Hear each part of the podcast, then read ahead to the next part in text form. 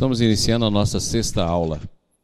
Hoje nós vamos falar um pouquinho, fazer uma espécie de um resumo daquilo que nós estudamos e vamos também aprofundar um pouco a respeito da presença de, de Deus dentro de nós, na intimidade da nossa vida. Então nós vamos falar um pouco sobre o que nós já falamos aqui, aproveitando aquela imagem de Santa Teresa, o castelo interior, e a partir daí nós vamos apresentar e falar um pouco mais sobre Deus.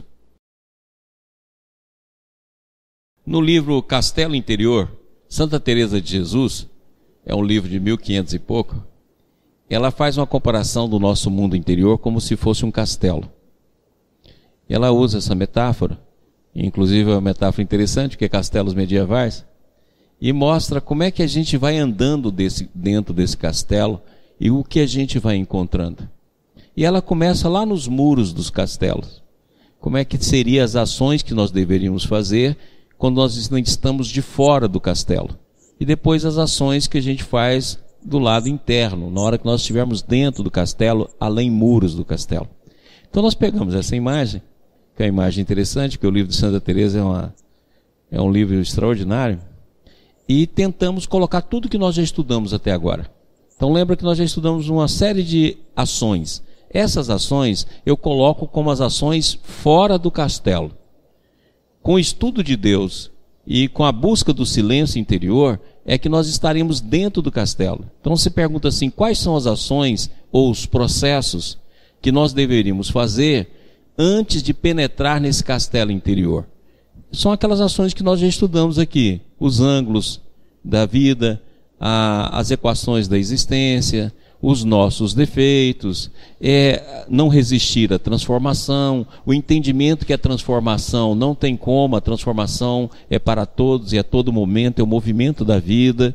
Então, são todas essas ações que seriam ações antes da entrada do castelo. Então, quer dizer, nós não iniciamos ainda o processo de autoconhecimento.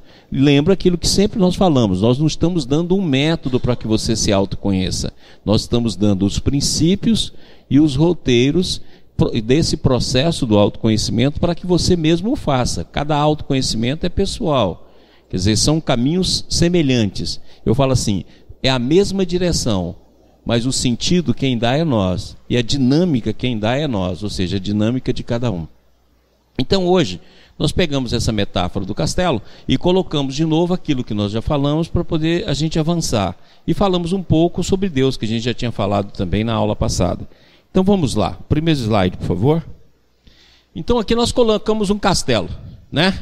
Então aqui está um castelo com seu muro, com a sua fortaleza e tal. Então quais seriam as ações? Eu cheguei perto do meu castelo, ou seja, eu cheguei perto do meu mundo íntimo. Eu ainda estou totalmente preso ao campo da minha mente. Eu ainda estou totalmente preso aos meus conceitos. Então quais seriam as primeiras ações que eu deveria fazer? Então a primeira ação seria o seguinte: transformação é o processo fundamental da vida. Então eu tenho de entender que a transformação é a respiração da vida. Não tem como. Você sempre estará em processo de transformação. Você pode pegar essa força da transformação e colocar em vários objetivos da vida. Você pode pegar esse processo, por exemplo, eu pego a força de transformação e ponho na força de ganhar grana. Eu pego a força de transformação e coloco ela na força de trabalho. Eu pego a força de transformação e coloco no vício eu pego a força de transformação e coloco na fofoca. Eu coloco a força de transformação e coloco em, em tudo aquilo que eu busco na existência. Essa força vai estar tá deslocada, mas no entanto ela é uma força. É onde você adquire força para agir no mundo. Agora, quando você coloca ela na posição correta, e faz com que a visão de transformação realmente surja na sua vida, você segue então o seu impulso e o impulso divino na mesma direção. Então o processo é muito mais rápido e muito mais amplo. Quando você desloca essa força, mais cedo ou mais tarde, você acaba chegando um momento de desesperação, de distonia, de inquietação. Por quê? Porque você colocou essa força em posição adversa àquela que deveria estar. O que se transforma é função dos diferentes graus de consciência. Consciência é força. Ou seja, o que, vai transformar dentro da gente? A mudança do grau de, de, de consciência. Aquilo que nós já explicamos aqui. Nós iniciamos dentro do campo do movimento. O movimento é a, é primeira consciência nossa. Por isso que movimenta o átomo, movimenta a galáxia, movimenta tudo. A partir desse campo de movimento, gera-se o campo de atração e gera, consequentemente, além do campo de, de atração, de agregação. Então, o agregar, o atrair e o movimentar faz parte do primeiro princípio da consciência, que seria a consciência material. Então, a matéria é também uma forma de consciência. Esse processo continua abrindo. Nós chegamos então na consciência vital que nós vamos encontrar nos animais, vamos encontrar no nosso corpo físico, vamos encontrar nas várias regiões. Aí o movimento, mais a agregação, mais a atração se transforma também e se amplia com a irritabilidade e com o processo de vitalidade. Ou seja, eu vou começar a sentir, eu vou ter sensações. Aí o ser já é uma consciência mais complexa, porque ele é movimento, agregação atração, irritabilidade e sensação. Aí esse processo se aprofunda. Nós chegamos ao estágio que nós estamos agora. O estágio que nós estamos agora, nós somamos a agregação ao movimento, a atração, a irritabilidade, a sensação, nós, nós colocamos a razão, a imaginação e o sentimento. Então nós estamos nesse estágio. E da mesma forma que nos estágios anteriores nós fomos evoluindo, nós não chegamos no pico dessa evolução. Tem outras mentes aqui para frente, tem outros campos de consciência, ou como nós já falamos aqui, nível de, níveis de consciência ou grau de consciência. E eu vou passar então para um novo nível, onde eu vou colocar a intuição, a síntese e o amor. Então é o próximo passo.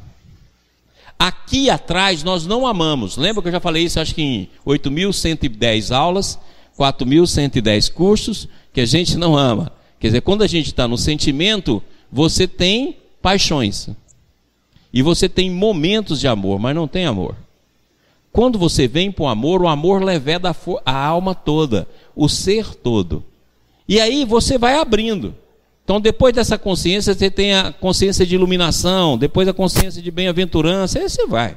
Quer dizer, tem vários campos. Então, essa transformação é uma transformação em função de diferentes graus. Ter consciência é como aprender a surfar nas ondas do movimento da vida. Essa frase é muito bacana, ela é do Stefano Sabete, que fala o seguinte: é como você aprendesse a surfar. Olha, é aquilo que eu já falei aqui em curso passado: o surfista não cria onda a onda vem. A mesma coisa é a questão da transformação. Você não cria transformação. Quando você cria a transformação pela mente, você não está transformando. Você está criando um programa. Então, quando você faz um autoconhecimento pela mente, não é autoconhecimento. Quando você faz a lista dos seus defeitos e fica lá remoendo os seus defeitos e falando que eu não vou fazer isso, eu não vou fazer aquilo, você está fazendo é repressão. Você está só mudando de lado, você está no mesmo lado, você não está fazendo autoconhecimento. Autoconhecimento é o movimento da vida e você perceber esse movimento e seguir esse movimento, igualzinho um surfista. E da maneira mais simples possível. É o que eu falo que o surfista tem, né? O surfista tem um calçãozinho de banho só, um maiozinho, uma pranchinha e pronto, meu amigo.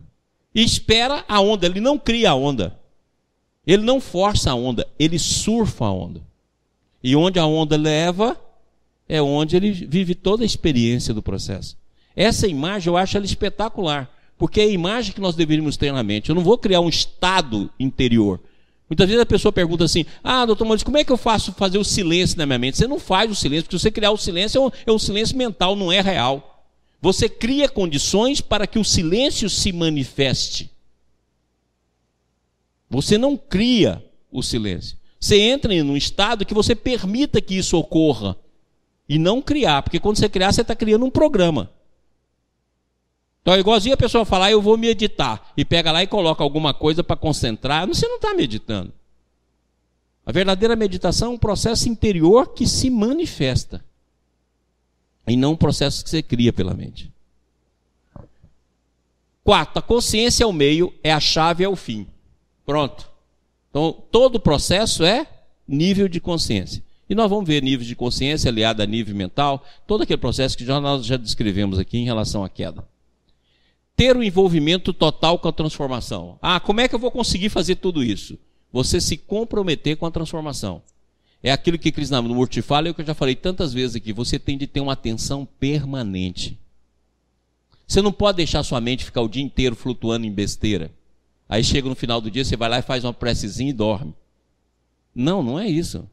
É você ficar o tempo todo estudando o movimento que a sua mente faz e vendo a origem desse movimento. E prestando atenção nos pequenos processos que a própria transformação vai trazendo.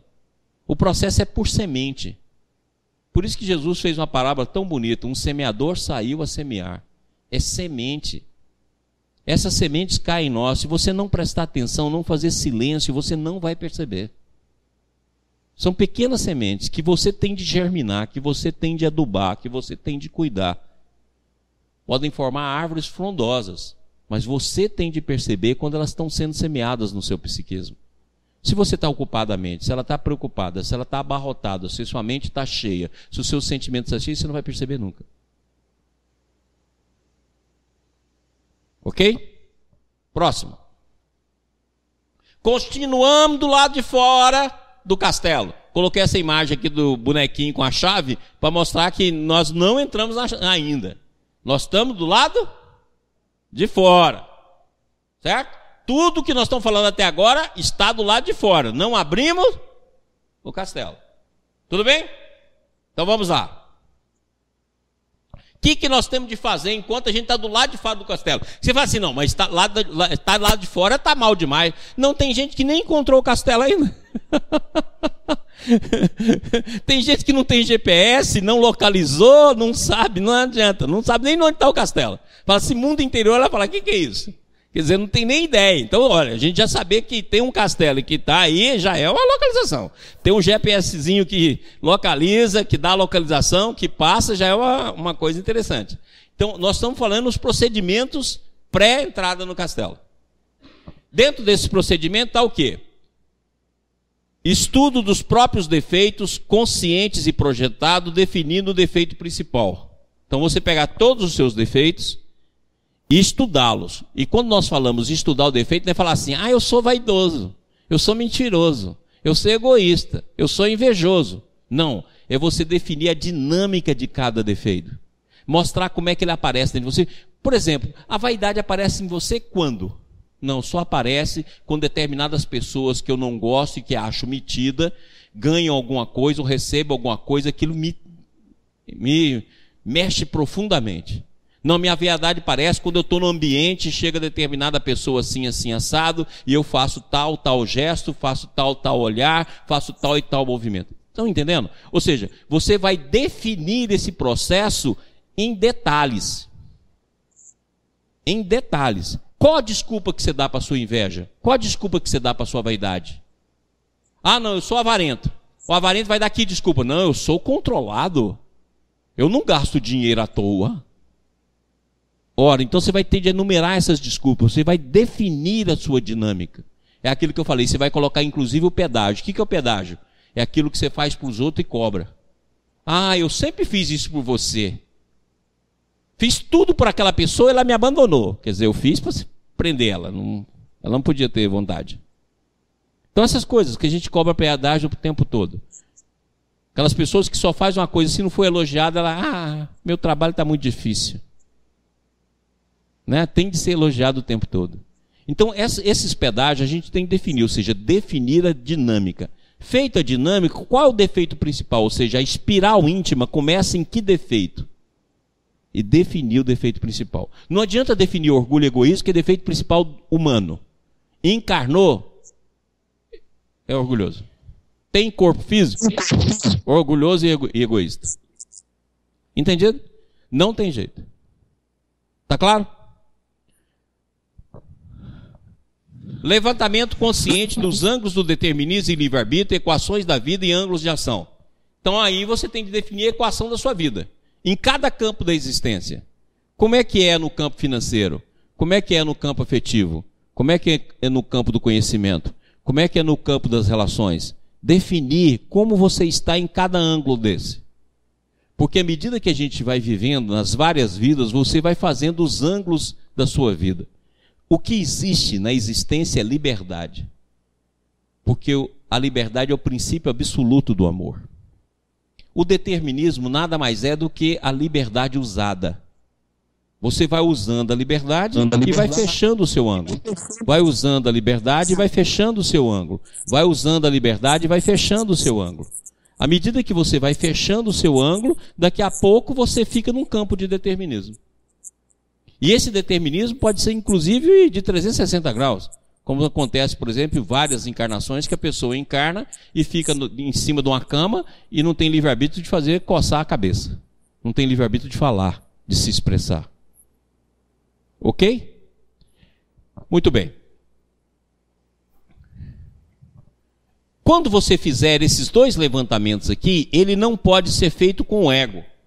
A pessoa fala assim: Ah, eu tive me olhando e descobri um monte de defeito, meu Deus, que horror. Isso é o tipo de levantamento inútil, porque você está fazendo ele com o próprio ego. Quem ficou horrorizado? Quem ficou entristecido?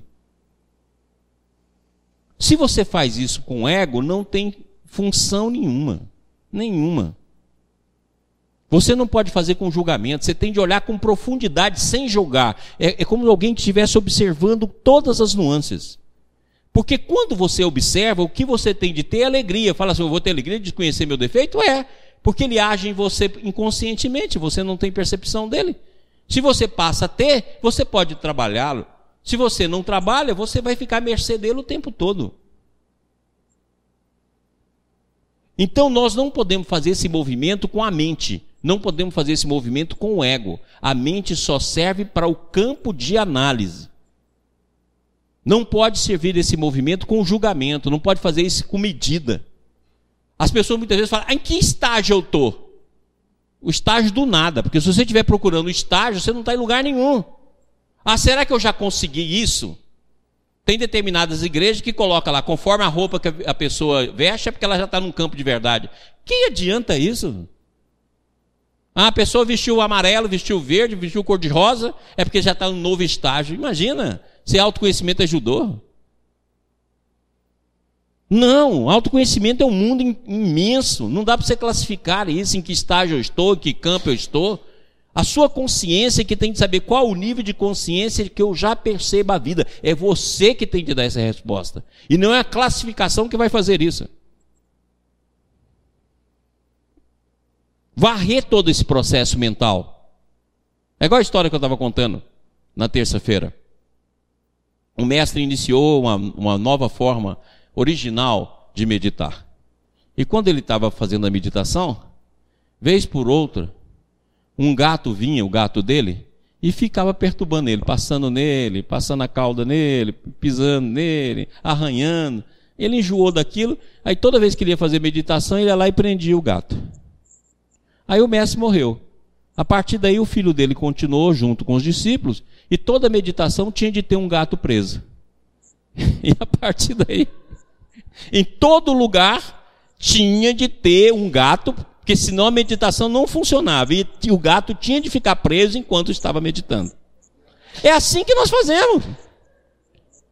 Nós pegamos as coisas que não têm sentido nenhum, que são superficiais, que são é, sem sentido, e transforma aquilo num ritual. E esse ritual é assim: é, será, mestre, que eu já melhorei? Será que eu já sou azul? Será que eu já sou cor de rosa? Será que eu já sou isso? Será que eu já sou aquilo? Isso não tem sentido nenhum. É você que precisa saber qual o nível de consciência que você tem em relação à vida. E pronto. E onde você tem de trabalhar. E se você perceber o movimento de transformação, o movimento de transformação te diz. Seja através do sonho, seja através da conversação interior, seja através de imagens íntimas, seja através de um livro, seja através de uma palavra, seja através do que for, a vida sempre te, te dá todas essas dicas. Agora, se você não perceber, ficar presa só no seu mundo, você vai ser um autista. Porque na verdade o que nós somos é um autista.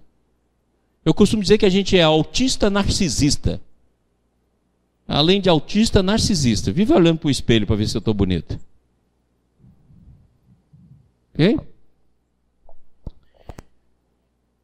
A transformação mais holística inclui o maior número de níveis energéticos.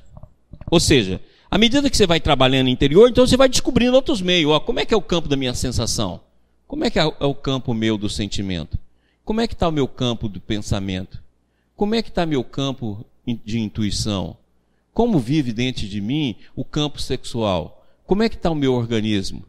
Os meus sonhos estão vindo e provindo de que campos de ideia? É o campo físico que está falando no meu sonho? É o campo das sensações? É o campo da vitalidade? É o corpo do desejo que mais se pronuncia em mim? Ou seja, quanto mais você for transformando dentro de uma transformação holística, maior os efeitos e maior a sua condição de perceber. Agora, o que importa de tudo isso é você se abandonar cada vez mais consciente à força do alto. Ou seja, você se deixar conduzir. É essa condução, a força do alto, ou a força da vida, ou a força da totalidade, ou a força da graça, ou a força de Deus, que vai você fazer entrar você no castelo.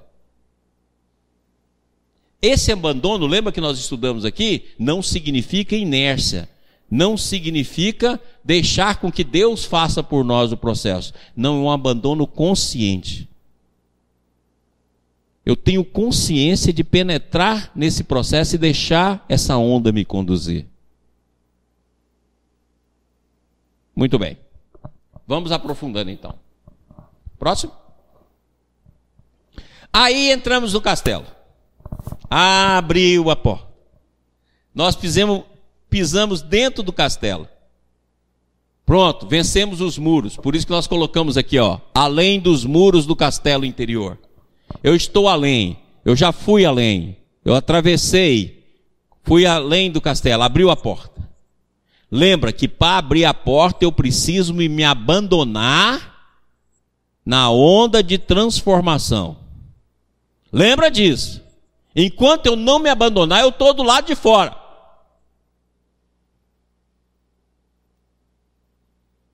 E não me venha com esse papo, não, ah, doutor Maurício, eu me abandonei e não vi nada, só vi o muro do castelo. Que isso é mentira. Você fala, como é que eu vou saber? Na hora que você vai ver, a, a força de transformação fala em ti. Você sabe. É a mesma coisa que eu pergunto: como é que você sabe que você está triste? Me diz. Ah, hoje eu estou triste. Como é que você sabe disso? Fala, não, hoje eu estou alegre. Como é que você sabe? Ah, estou deprimida. Como é que você sabe que está deprimida? Hoje eu estou cheio de energia. Ué? Mas se você é capaz de definir estados, por que, que você não é capaz de definir o estado de transformação que a vida permanentemente envia até você? Sabe por que, que a gente não consegue? Porque você não presta atenção. Você só olha para o movimento da própria mente.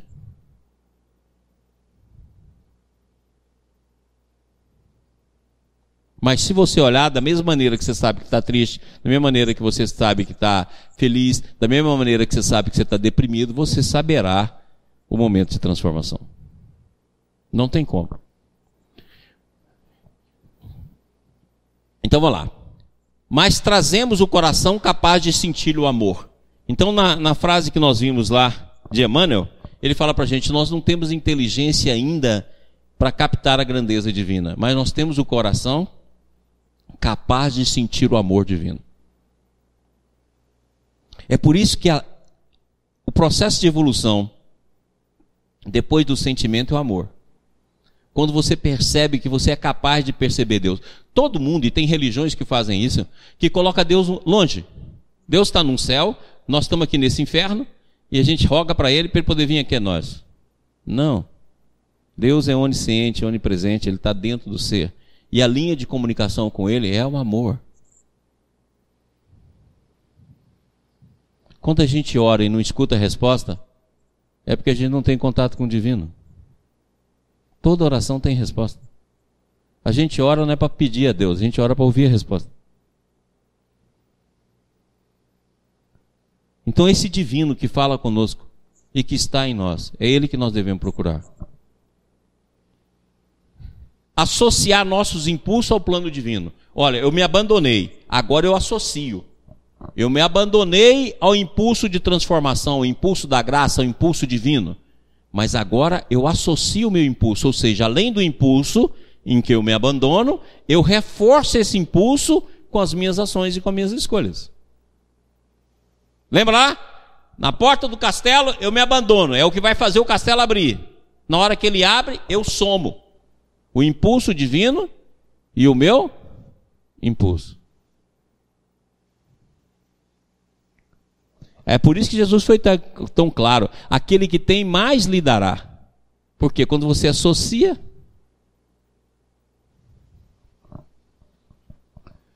O Espírito Universal do Pai, isso aqui é de Emmanuel, há de presidir-nos o mais humilde esforço, na ação de pensar, falar, ensinar e fazer.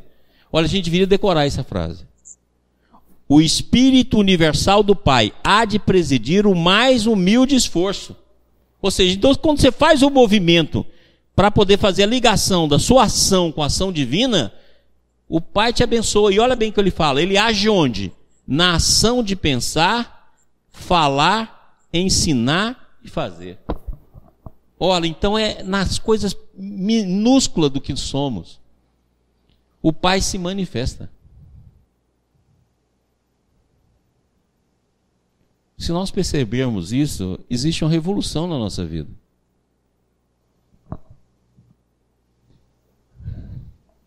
E por que, que o Pai está presente? Por que, que isso é possível? Porque lembra daquela aquela imagem que nós mostramos aqui? Superpondo-se-lhe a grandeza indevasável, encontramos a matéria mental que nos é própria. Porque a nossa matéria mental, ou nosso plasma sutil, como diz André Luiz, ele está superposto ao campo do pensamento divino. Se é que nós podemos falar campo de pensamento divino, mas é a maneira da gente falar. Ou seja, está superposto. Se está superposto, é a mesma coisa da física quântica. Se você colapsar um, o outro deixa de existir. Se você colapsar o outro, o outro deixa de existir. Então, na hora que você faz a onda de colapso, ou o colapso da onda de possibilidade, em você, você só vai ver você. É o que a gente faz. Narcisista o tempo todo. Mas se você deixar com que a onda divina seja colapsada, você percebe o divino. É aquilo que nós colocamos aqui, ó, que o Ciro Arambino fala tão bem. Se vivermos em Deus, o mundo desaparecerá. Se vivermos no mundo, Deus deixará de existir. É por isso que a gente não percebe. Que são dois campos superpostos, superposições infinitas, que o seu campo de liberdade faz a escolha se você define sempre o seu pensamento, sempre a sua vontade, sempre o seu sentimento, você jamais vai perceber Deus na sua vida. Ok? Rodrigo, tem alguma pergunta? Hoje quem está fazendo pergunta para a gente é o Rodrigo. Sim. Pois boa, não, Rodrigo. Boa noite, Maurício. Boa noite, pessoal da TV Ibis.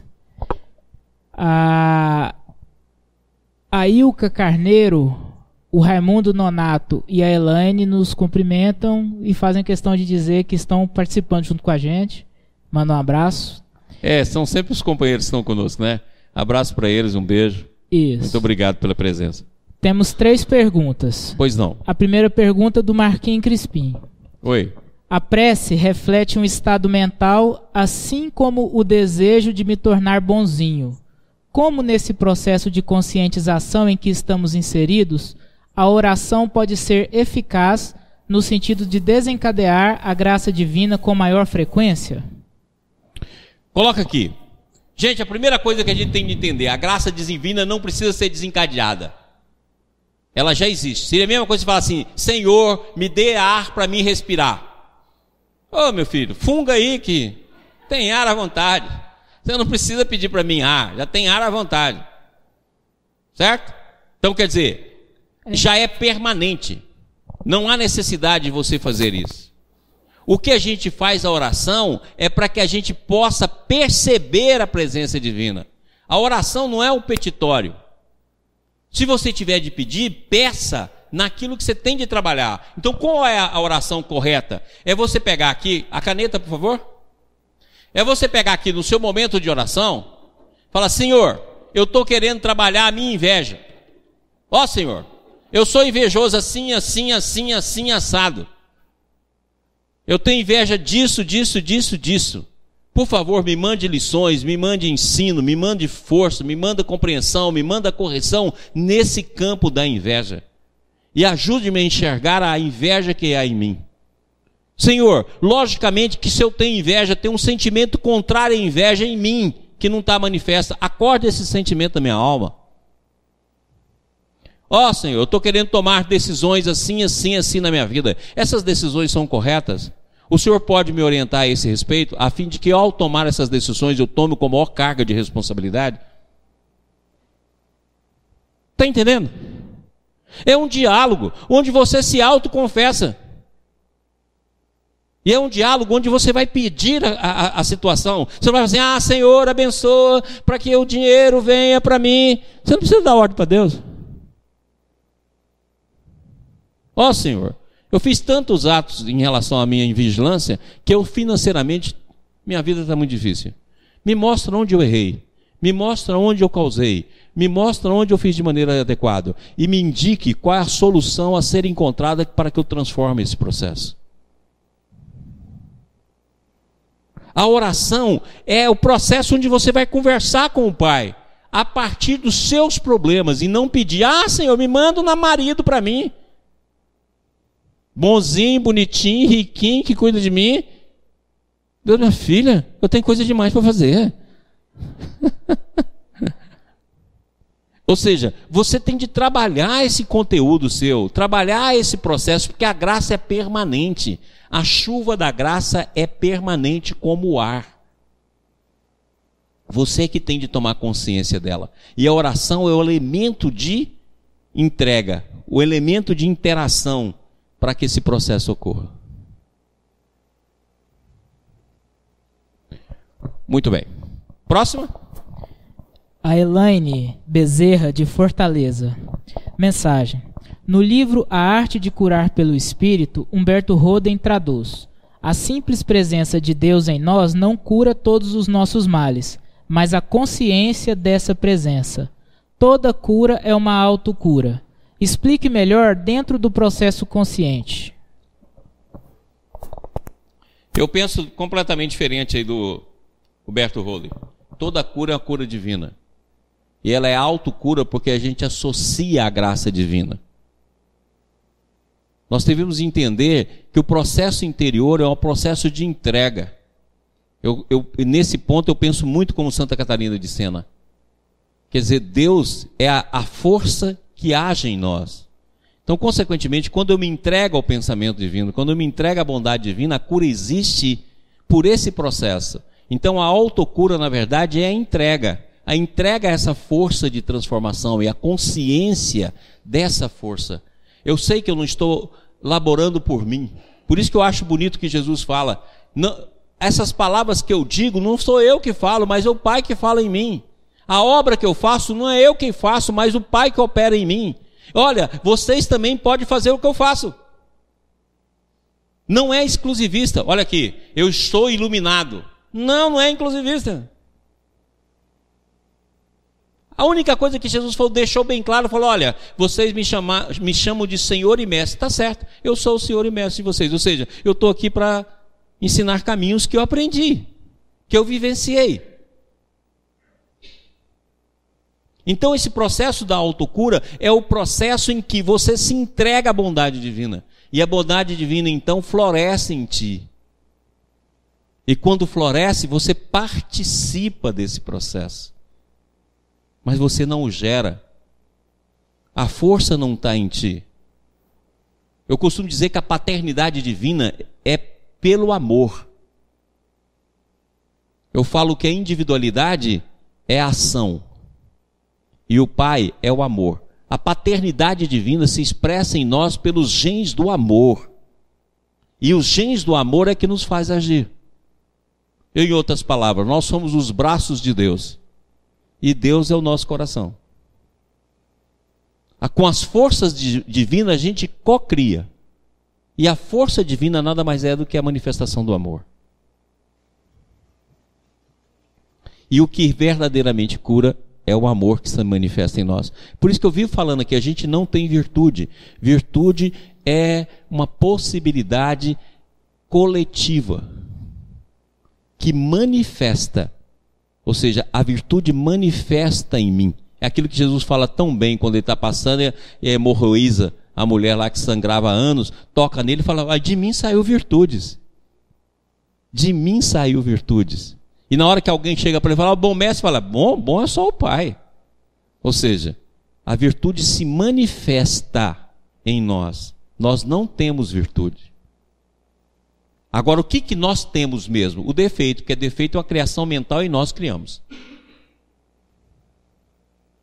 O defeito é um programa. Tudo bem? Próximo. É, a Tânia Dias mandou um abraço. E Obrigado, a, Tânia. Para você também. E a Solange Gonzaga pergunta: Boa noite, doutor Maurício. Krishnamurti diz que só podemos compreender os problemas quando somos capazes de observá-los sem condenação, sem justificação, sem nenhum desejo de achar uma solução fora dele. Mas como saber se não é uma construção do ego? Um grande abraço. É quando você resolve. Você saberá que o problema não é a construção do ego quando você resolve. Pessoal, vou falar um negócio aqui bem bacana. A vida não é dual? Nós não já estudamos aqui? Hã? Não é dual? Não tem jeito, a vida é dual. Movimento é de contração e de expansão, a vida é dual. Sempre dual, sempre dual. Então, diante de cada problema, eu já não tenho a solução do problema? Mas o que, que acontece comigo? Eu foco só o problema. Aqui, ó. Vamos colocar que o problema está aqui. Vamos tratar igual a gente está tratando. Uma equação de vida. x elevado ao cubo, para falar que é um pouquinho mais complicado. É igual a x mais 2 mais y menos z vezes. Certo? Vamos colocar a vezes b. Pronto, acabou. Vamos supor que a nossa equação de vida é essa. Olha, a, a solução dessa equação está aqui, ó. Mas você só foca do lado de cá.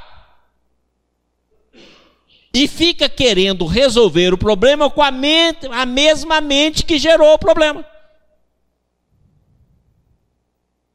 Não, diante do problema você fala assim: nó, esse problema está me pedindo o quê? Eu vou ter que ter uma condição de paciência maior para resolver.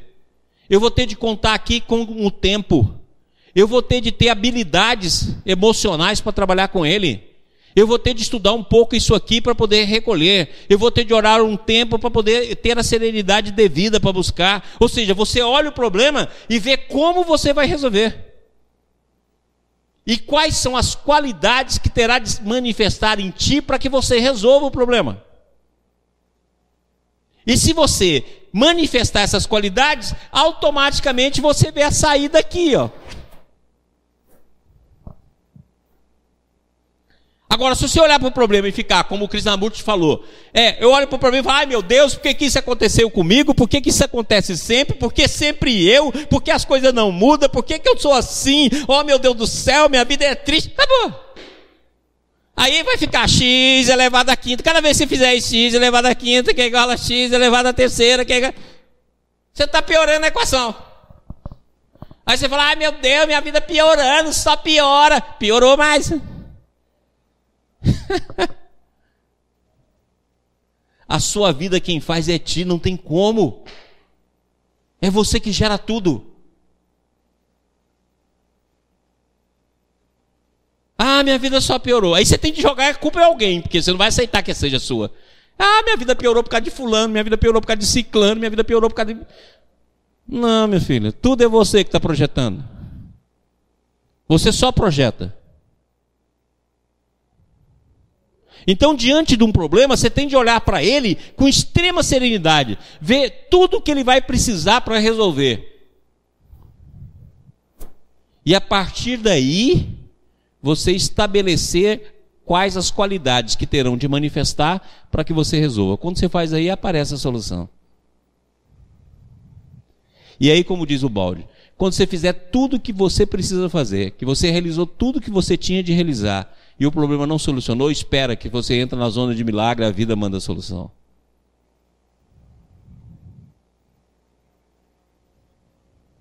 Não tem jeito.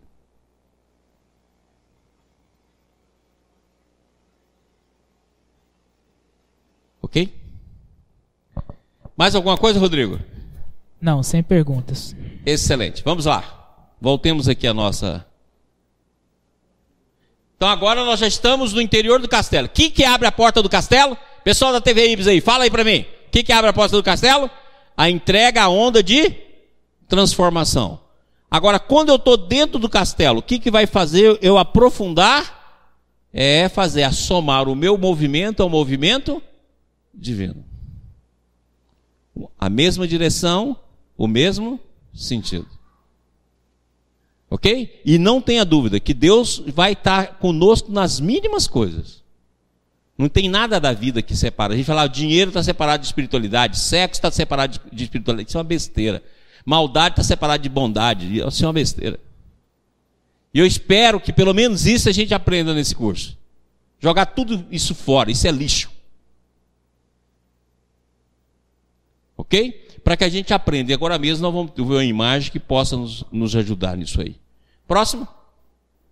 Aí, nos entregamos, somamos o movimento. O que, que eu vou ver dentro desse castelo? Então vamos ver o que, que eu vou precisar fazer agora. É a coisa mais importante. Presta atenção nisso aqui. Tá bom? Olha lá aqui o que o Janael falou para nós lá em aula passada. Em verdade, somente agora começamos a entender que é no íntimo que nós mesmos é que devemos procurar e encontrar o nosso Criador. Olha, então agora eu vou caminhar para o íntimo para que Deus comece a se manifestar com muito mais força na minha vida. Ele não vai ser só uma hipótese, uma afirmação, uma negação, mas ele vai ter um conteúdo dentro de mim e esse conteúdo vai começar a se manifestar. Ok? E dentro do meu mundo interior. Podemos, pelas vias do pensamento, presta atenção nisso aqui, varar o espaço e ultrapassar as barreiras do tempo para captar os sons e as luzes do mundo que palpitam além das fronteiras da matéria. Ora, então o que, que eu vou ver agora?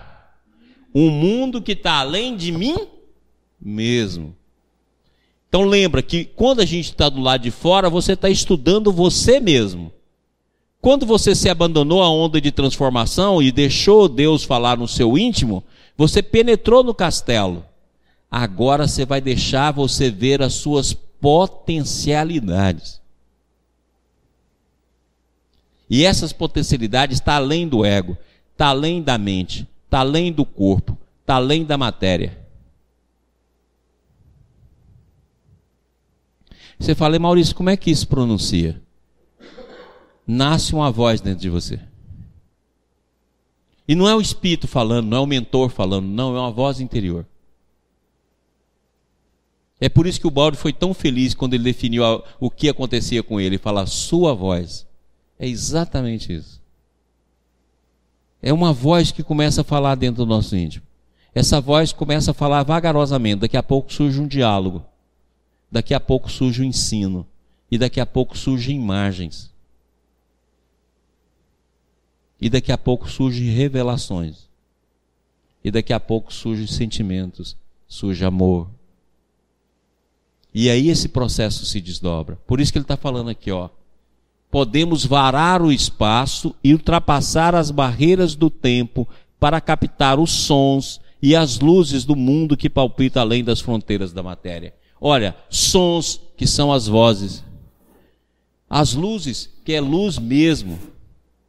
Lembra que João tem uma passagem que ele fala assim: Deus é luz.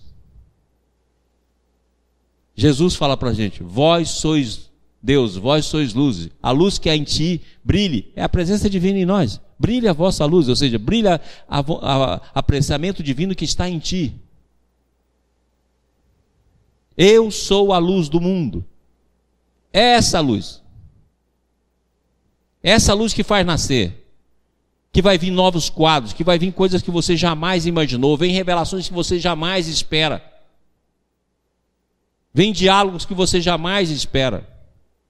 E, e esses diálogos são forças psíquicas, não é forças dos espíritos, nem comunicação mediúnica. É força interior que se pronuncia na forma de diálogo, se individualiza na forma de diálogo.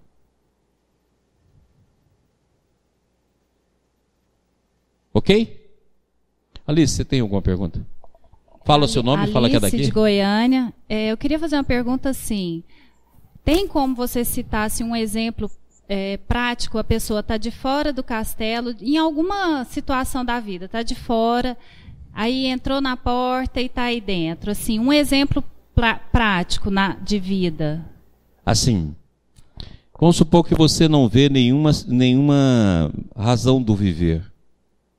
Aí de uma hora para outra você começa a voltar a sua mente para o divino. A vida começa, a vida não mudou. Ela continua a mesma. Ela não houve alterações para que você modificasse, mas você passa a ver a vida sob um novo ângulo. Começa a ver a existência sob um novo processo. Começa a despertar em você coisas interiores que você nunca deu valor. Você dava valor ter dinheiro, dava valor ter carro, dava valor viajar, dava valor ter namorado, dava valor ter isso, ter o carro do ano, dava valor alcançar cargo de chefia. Você dava valor às coisas que o mundo dá valor. Mas de uma hora para outra você começa a ver que não, que existem forças mais poderosas. Você começa a querer com o seu pensamento fica um pouco mais calmo. Você começa a procurar lugar que não seja tão badalado. Você começa a procurar leituras que você não procurava. Você começa a ouvir músicas que você não ouvia. Você começa a ter sonhos que você não tinha e começa a se perguntar a respeito da vida. Começa a perguntar a respeito de si mesmo. Nesse momento começou o processo. Ou seja, você começou a sintonizar com a onda. Aí você deixa esse processo se aprofundar, começa a fazer recordações, chora aqui, chora ali, é, fica mais alegre aqui, faz mais alegre ali, vai de novo para a farra, chega lá, você fala assim, não, nossa, mas eu, aquele negócio parece que não dá mais comigo, parece que não vai. Você vai sair com determinados amigos que você saía tão bem e aquilo ali já não te. É, Emmanuel tem uma frase para isso, que eu já falei aqui no nosso curso, mas é muito bom para te falar agora, Alice. Ele fala assim: quando a brincadeira da maioria já te cansou, é porque a vida está te chamando para horizontes mais vastos. Então aí você começa a perceber isso. E aí você começa a ficar mais solitário. A pessoa pergunta para você: Você está doente? Essa é a pergunta ótima. Quando você chegou nesse ponto é porque a coisa está funcionando. você está mudada? Oh, mas parece que você já não tem mais alegria nas coisas. Você está apaixonada? Você está não sei o quê? Começa as hipóteses. Aí você começa a aprofundar, você começa a ler. Aí a leitura te leva a isso. Aí você quer rezar, aí você quer orar. Aí você começa a refletir sobre a sua vida, o que você já fez, o que você deixou de fazer. Aí o processo é o processo externo. Até que você sente que tem uma força maior do que você. E essa força vive em você. Aí você se entrega a essa força. Na hora que você entrega essa força de livre vontade, quando você fala, igual Jesus nos ensinou no Pai Nosso, vende a mim o vosso reino seja feita a vossa vontade. Quando você faz isso, que é adesão à vontade divina, e Jesus nos ensinou dessa forma. Então, na hora que você faz esse movimento, aí a vida enriquece de uma maneira imensa, porque o que vai ser extraordinário é a vida interior. Eu costumo dizer o seguinte, que a vida interior é o universo. Se nós soubéssemos, é o universo maior do que qualquer coisa da ciência, qualquer, qualquer coisa. É o universo. Na hora que você abre, é o universo. Você fala, gente, como é que pode existir essas coisas dentro de mim? E é um universo. Aí você, a cada dia, uma nova aprendizagem, porque o novo está sempre presente. Lembra que eu já falei aqui? É absolutamente novo. O novo perene. Então não tem um dia que se repete. Muitas vezes as pessoas me mandam e-mail e falam assim: ah, agora como é que eu faço para repetir? Não repita. O que passou, passou. É, eu tive um êxtase ontem, eu vi Jesus. Pronto. Eu não vou ver Jesus amanhã. É outra coisa, vai surgir outro processo. Não queira repetir estados, seja eles mentais, sentimentais. Não, a dinâmica da vida é sempre nova. Você pode hoje ter um êxtase e amanhã você descer no inferno. Por quê? Porque é dinâmica, as forças vão se movimentando, você segue a força e ela vai se revelando, vai se notando. Aí sim, aí você começa a ver que a melhor coisa do mundo é o mundo interior. Aí você começa a falar, poxa, a melhor coisa do mundo é quando eu estou sozinho, a melhor coisa do mundo é quando eu estou rezando, a melhor coisa do mundo é quando eu... Aí você começa também a querer partilhar com os outros. Você vai fazer isso porque tem de partilhar. Como é que você vai fazer isso só com você? Você vai partilhar, você vai ouvir outras pessoas. Já teve alguém que passou por isso? Não tenha dúvida, eu costumo dizer o seguinte: tudo que você passar, tudo que você receber, tudo que você vê, alguém já viu. Porque nós somos atrasados da turma. Atrasado é nós. Então não tenha dúvida que já alguém já escreveu de mancheia.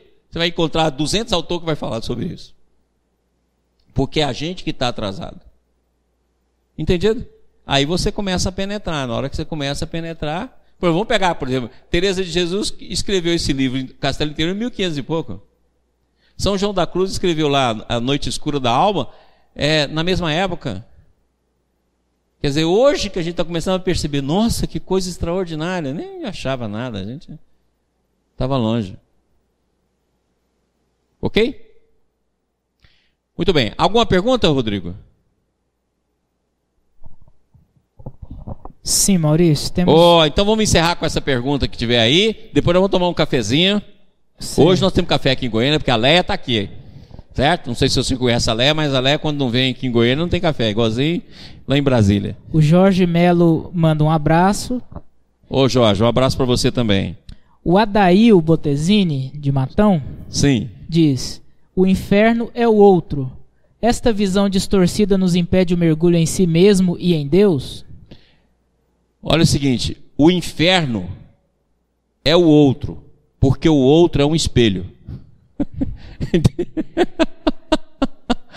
é, é, porque quem fala essa frase esqueceu desse detalhe. O inferno é o outro, porque o outro é um espelho. Entendido?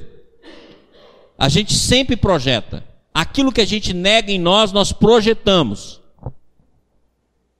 Se você quer saber quais são os defeitos, olha todos os defeitos que você nota nos outros, são os seus.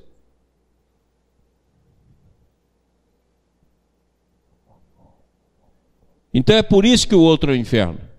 Agora, quando você descobre que o outro é um espelho, aí fica fácil de você ver a si mesmo.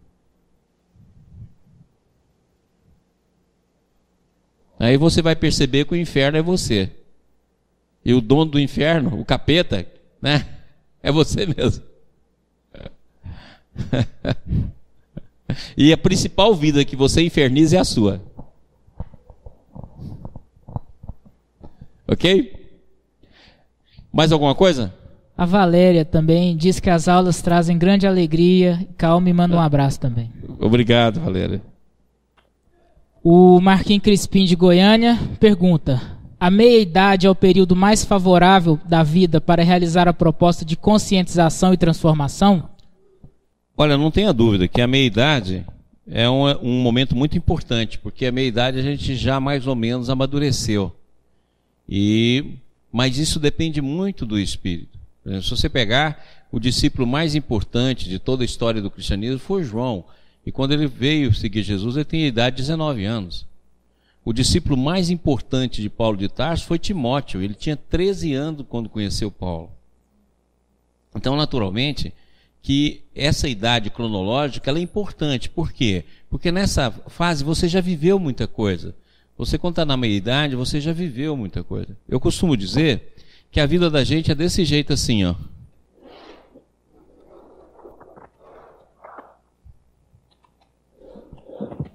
Do zero aos 20 anos, você faz a preparação física e o amadurecimento orgânico. Certo? Seu organismo. Então você vai. O, amadurecimento físico, né? Então, do zero aos 20 anos. Então a vida vai se desenvolvendo. Você pode colocar de 7 em 7 anos, 7, 14, 21, que é mais ou menos as etapas de amadurecimento do nosso campo psicológico, nosso campo psíquico, nosso campo do nosso organismo. Dos 20 aos 40, você faz a sua preparação psíquica, intelectual. É aqui que você vai enfrentar o mundo. É aqui que você vai começar a realizar todo o processo da sua vida. É aqui que vai o amadurecimento. E dos 20 a 60, você cumpre a sua função no mundo. De 20 a 60. Se você pegar as vidas todos os grandes homens, o gráfico dá dessa forma.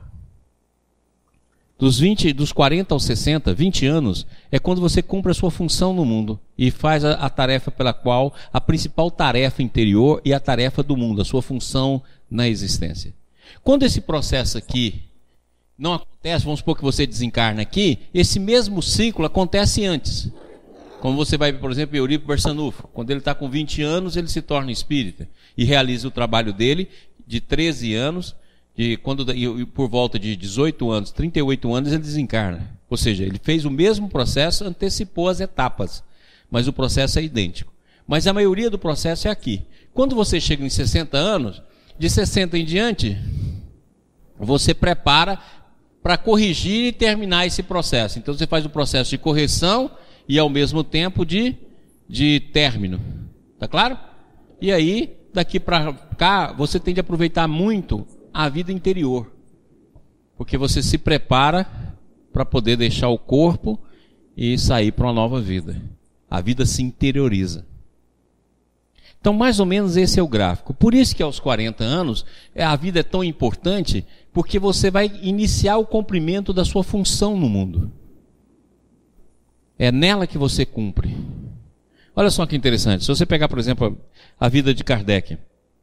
Kardec desencarnou com 69 anos.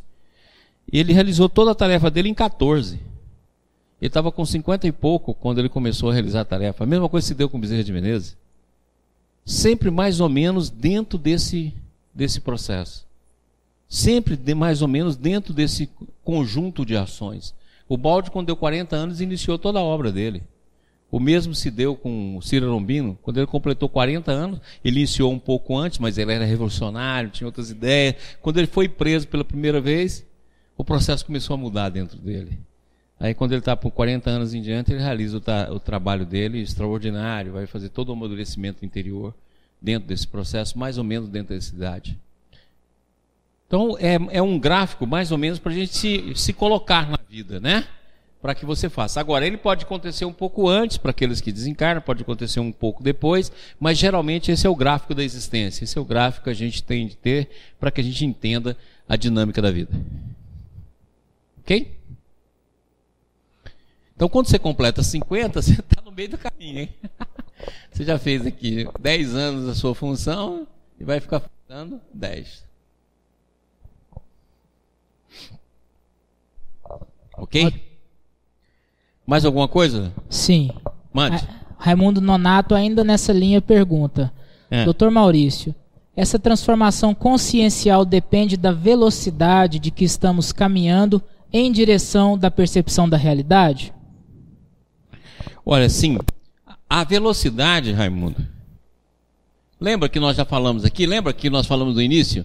Que quando a gente está lá no campo da matéria, é movimento, agregação e atração. Depois a gente vai para irritabilidade, que a irritabilidade é o impulso, né? Na irritabilidade no sentido de raiva e sensação. Depois nós vamos para a imaginação, para a razão e para o sentimento. Depois nós vamos para o, a síntese, né? vamos para a intuição e inicia o amor. Aí nós caminhamos para a síntese, aí vai. Muito bem. Isso aqui é gradação da velocidade. O movimento externo, o movimento atômico, se transforma em movimento de ascensão.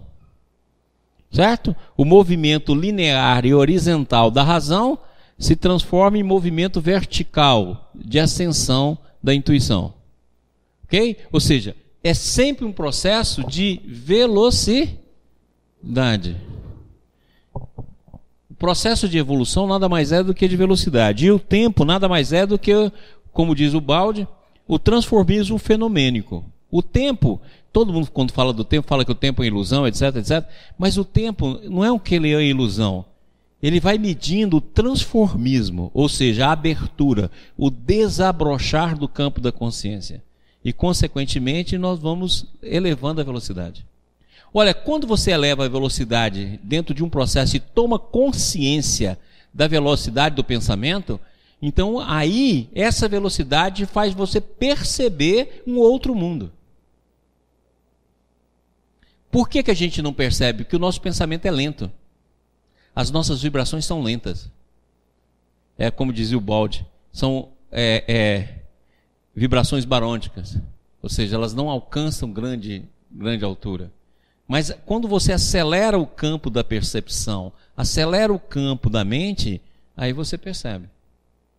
Então, por exemplo, se você tem uma velocidade abaixo da velocidade da luz, tá certo?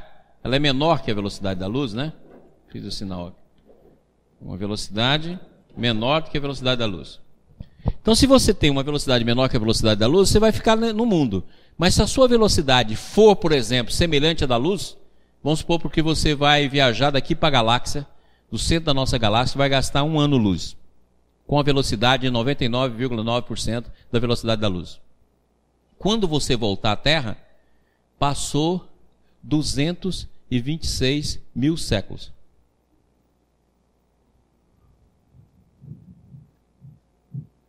E para você passou um ano.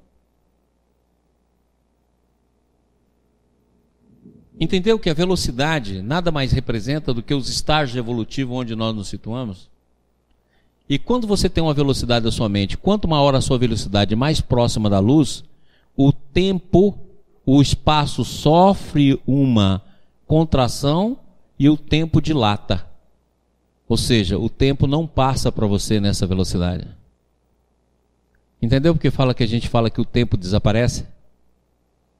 E se você viajar numa velocidade superior da luz, você sempre verá o efeito antes da causa.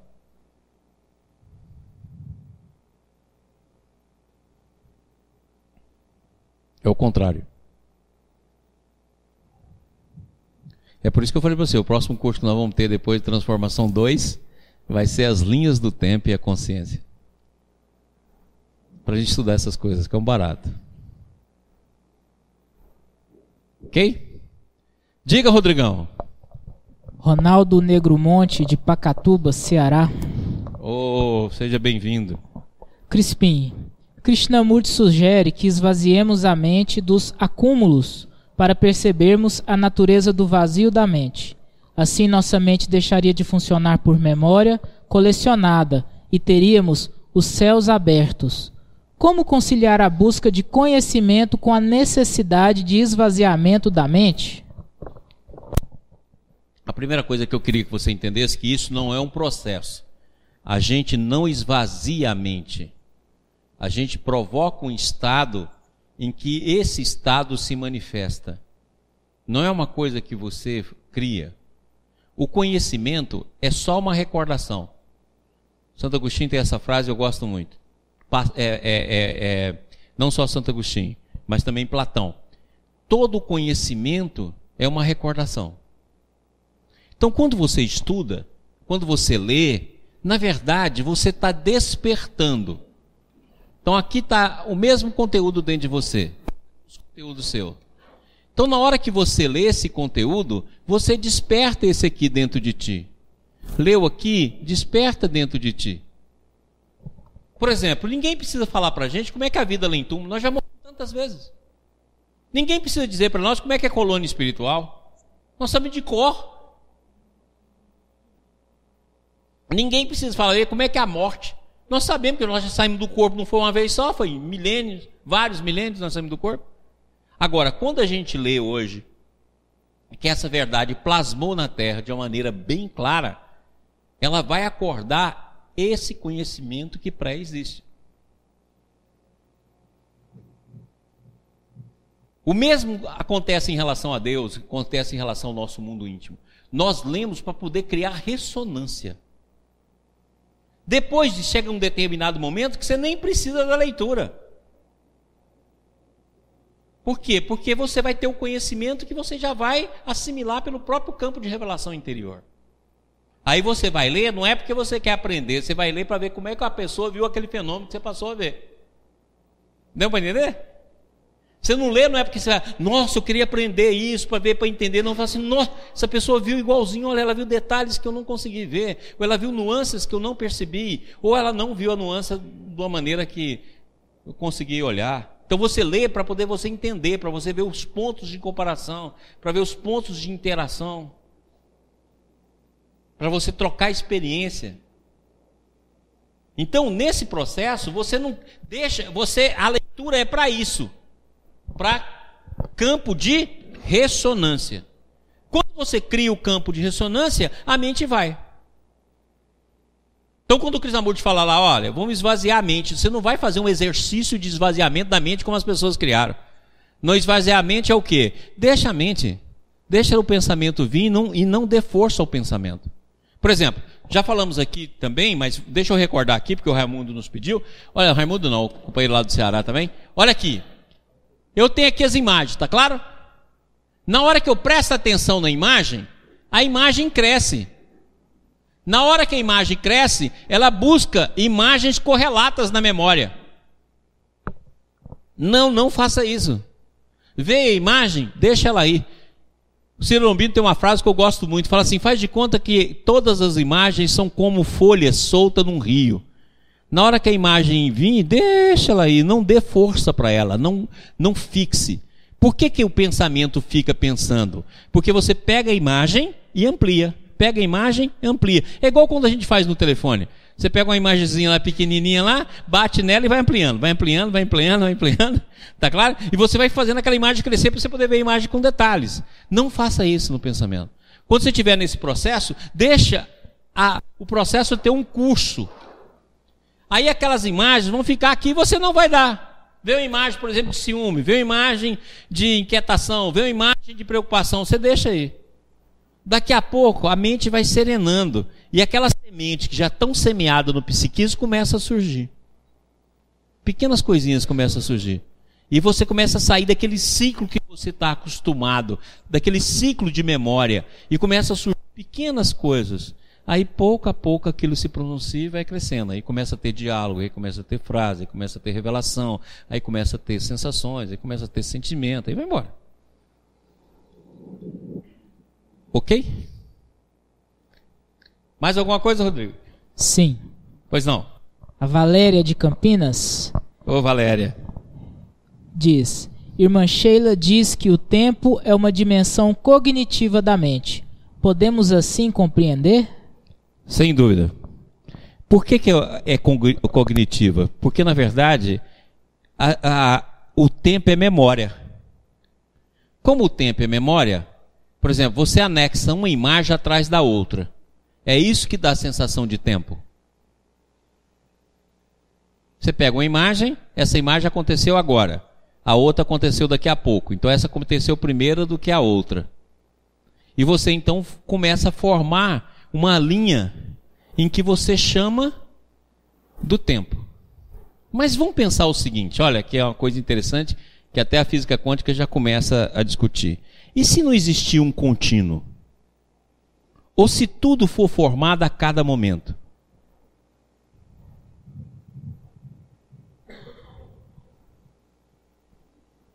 E se o contínuo só for imagem? Assim, como é que é isso, Maurício? Por exemplo, vamos pegar as imagens que estão, a gente está vendo na televisão. As imagens que a gente vê na televisão, ela é contínua, não é? Mas cada imagem não é separada da outra? E cada imagem não é formada de bilhões, de trilhões de processos eletrônicos do eletro projetando na tela? Então, se você pegar a imagem e for decompor ela, ela é formada de trilhões de elétrons que bate na tela da TV. Ela forma uma imagem para cada imagem. Então, é verdade que você tem lá o prêmio de fotografia de um filme. Porque, na verdade, é a velocidade que cria o contínuo. Mas a imagem está sendo formada a cada momento. E se o universo for assim? Tem uma frase lá no, no, no, nos Salmos que eu adoro. Fala assim: Tu és meu filho, hoje eu te gerei. Ou seja, te gero sempre. E se tudo for novo, tudo, tudo, a natureza, nós, nosso corpo, a cada momento. E a memória que cria o contínuo.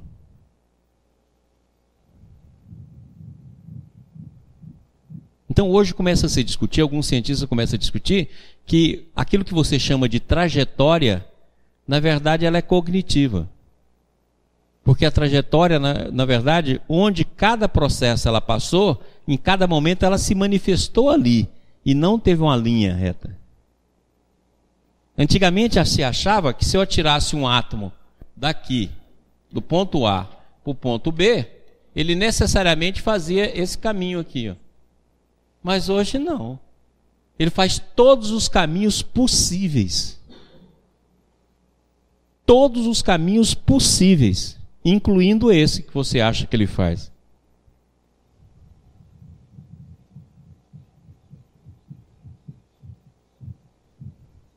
Entendido?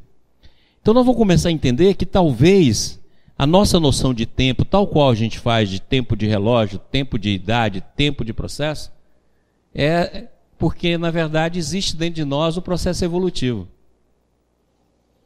Mas se a gente sabe, se o processo evolutivo é um, uma, é um processo de totalidade, você só acha o tempo porque você reparte esses momentos cognitivamente. Tá vendo quando a gente tem muita coisa para estudar? Oh, se temos. Nós temos coisa demais para estudar nisso aí. Mais alguma coisa, Rodrigo? Não, sem perguntas, Maurício. Sem perguntas? Então joga aqui que eu vou terminar só com um slide aqui para a gente terminar. Passo o próximo. Então, olha bem, dentro dessas descobertas, nós vamos ter a dinâmica da aventura do autoconhecimento. As forças descendentes, que são as forças divinas, as forças da graça, a força que desce sobre nós, está aqui o homem banhado pela luz, ó. Tá ok? E as forças ascendentes é aquelas que a gente busca em nós mesmos, desde a nossa materialidade, desde o nosso campo inferior, desde os nossos porões e sobe. É o encontro dessas duas forças que cria o processo de iluminação e de autoconhecimento. Não é negar as forças menores da nossa alma, não, é integrá-la é aceitá-la. Não é negar o mal, é compreender. Por isso que Jesus foi tão claro: não resistais ao mal. Ou seja, acolha. Ah, eu sou má, ótimo. Acolha a minha maldade. Acolha, aceite que ela está em você, que ela se manifesta em você e que você habituou a praticá-la. E não fala aquela frase, nunca mais farei isso. Não farei isso várias vezes. E toda vez que fizer, eu vou fazer novamente até que todo esse processo se transforme. É aquilo que Emmanuel fala e que eu gosto tanto. Errando e tornando a errar para acertar com maior proveito.